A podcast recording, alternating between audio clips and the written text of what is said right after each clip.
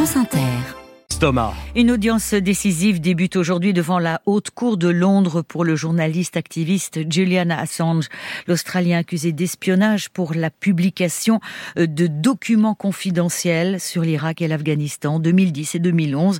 Il va tenter d'obtenir un dernier recours contre son extradition aux États-Unis, mais si celui-ci est rejeté, il risquerait alors 175 ans de prison. Depuis bientôt 5 ans maintenant, Julian Assange est incarcéré à la prison de Belmarsh à Londres, un état établissement de haute sécurité où sa famille lui rend visite régulièrement. Son épouse, Stella Assange, estime qu'il est en danger de mort. Témoignage recueilli par Richard Place. Um, Son état de santé se détériore au fil du temps.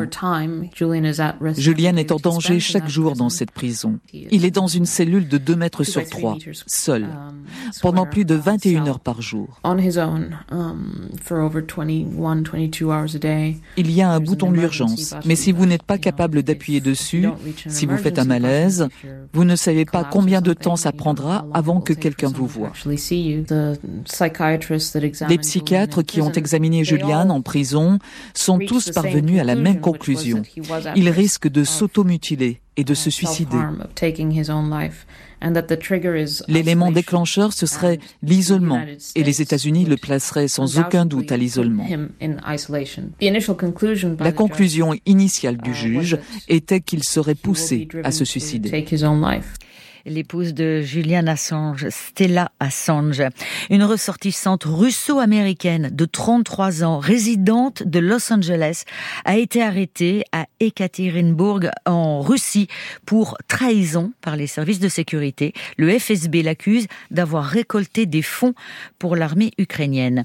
Et puis après la mort d'Alexei Navalny, les pressions occidentales se multiplient contre Moscou. Les chancelleries convoquent tour à tour leurs ambassadeurs russes.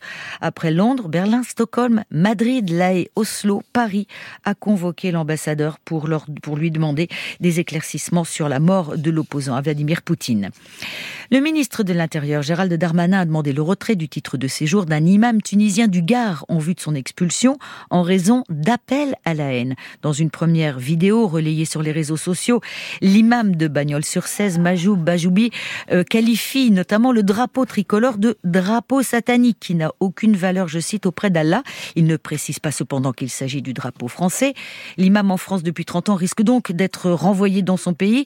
Et pour sa défense, il dit avoir fait un lapsus. Il explique qu'il voulait en fait parler de drapeau multicolore et non tricolore. Mais ce matin, chez nos confrères de France Info, le préfet du Gard, Jérôme Bonnet, précise la dérive de l'imam dans d'autres prêches quand j'entends parler d'un lapsus euh, à propos du drapeau, mmh. j'aurais envie de dire que c'est un lapsus qui dure plusieurs dizaines de minutes et qui ne touche pas qu'à la question du drapeau, qui tient également à la place de la femme, qui désigne le peuple juif comme un ennemi.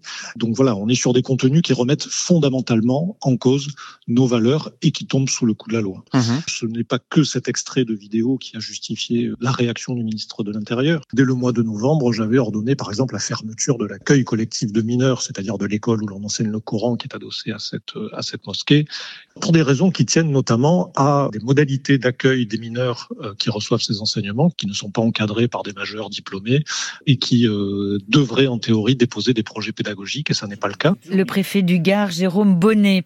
De nouvelles actions d'agriculteurs ont lieu ce mardi dans plusieurs départements en France à quatre jours de l'ouverture du Salon de l'agriculture. Dans la Sarthe, le Gers, les Hautes-Pyrénées, les agriculteurs ont procédé à plusieurs blocages alors que les syndicats alliés majoritaires, la FNSEA et les jeunes agriculteurs seront reçus aujourd'hui à l'Elysée. C'est une tradition en amont du salon qui va donc démarrer ce week-end. Et puis Gabriel Gabriel Attal, le Premier ministre, doit lui annoncer demain de nouvelles mesures pour calmer la colère agricole.